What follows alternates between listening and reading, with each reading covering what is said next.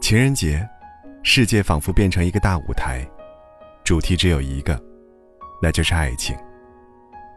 爱情是大蜜罐，任何栽进去的人，都变得晕晕乎乎的模样。我要送你几封经典情书，听听陷入爱情的名人是怎样表达“我爱你”的。你会看到，虽然岁月逝去，但有些情感，从来不曾老去。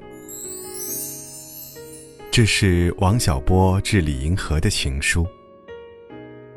做梦也想不到，我会把信写在五线谱上吧？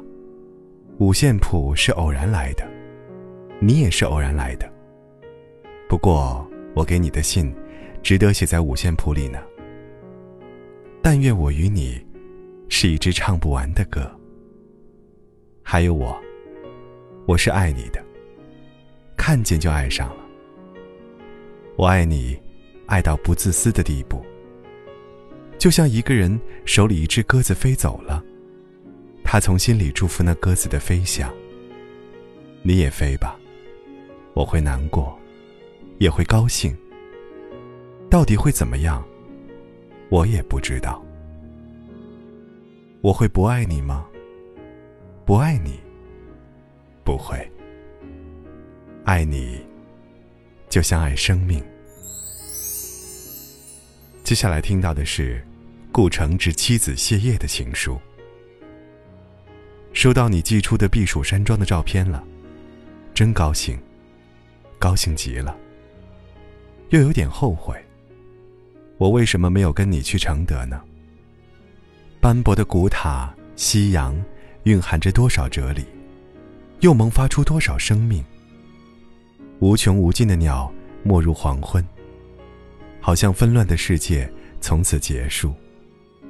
只有大自然，沉寂的历史，自由的灵魂。太阳落山的时候，你的眼睛充满了光明，像你的名字，像辉煌的天穹。我将默默注视你，让一生都沐浴着光辉。真不想让你走太远。我曾想过用手遮住你的眼睛，现在不了。真的那么做，会使我不得安宁的。没人说你是坏人。火车开来开去，上边装满了人，有好有坏，你都不是。你是一种个别的人。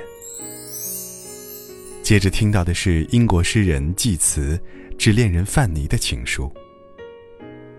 我的爱让我变得自私，我离不开你，我不记得遇见你之前的一切。我的生命在此终结，我除了你什么都看不见了，我被你通通吸收。此刻，我感觉自己快融化了。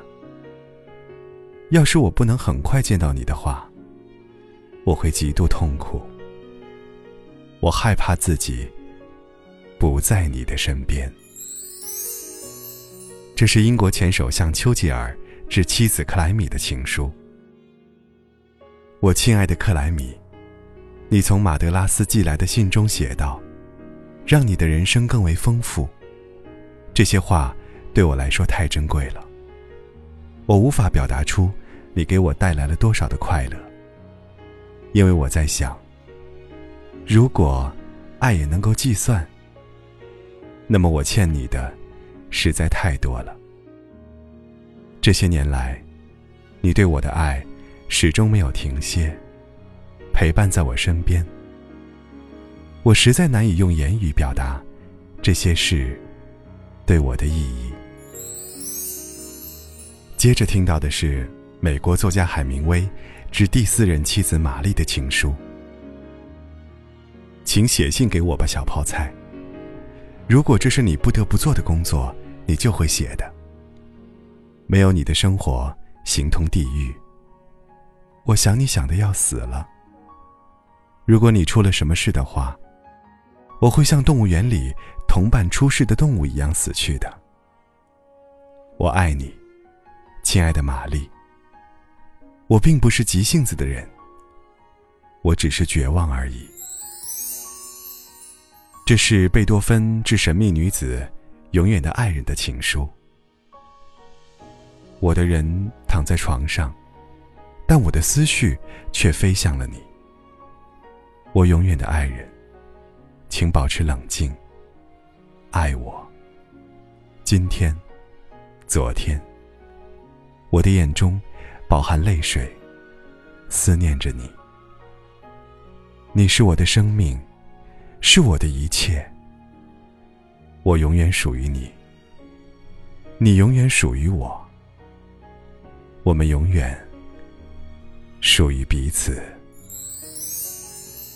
这是美国前总统里根致妻子南希的情书。我写的这封信，同一位美丽的女士有关。到今年三月四号，他就在这个家庭生活了足足二十五年了。我想请求您做一件事。我希望您能对他有更多的了解。首先，他有两颗心，一颗是他自己的心，一颗是我的心。我对此毫无怨言。因为我心甘情愿的将自己的心交予了他，也希望这颗心一直在那儿。他的名字叫南希。不过一段时间以来，我一直叫他妈妈，已经无法改口了。我对您的请求是，在今天这个特别的日子里，能否悄悄的靠在他耳边对他说：“有一个人。”深爱着他，他的爱与日俱增。同时，也请告诉他，如果没有他，这个人会像电子表一样停止运转。所以，请他一直留在这个地方。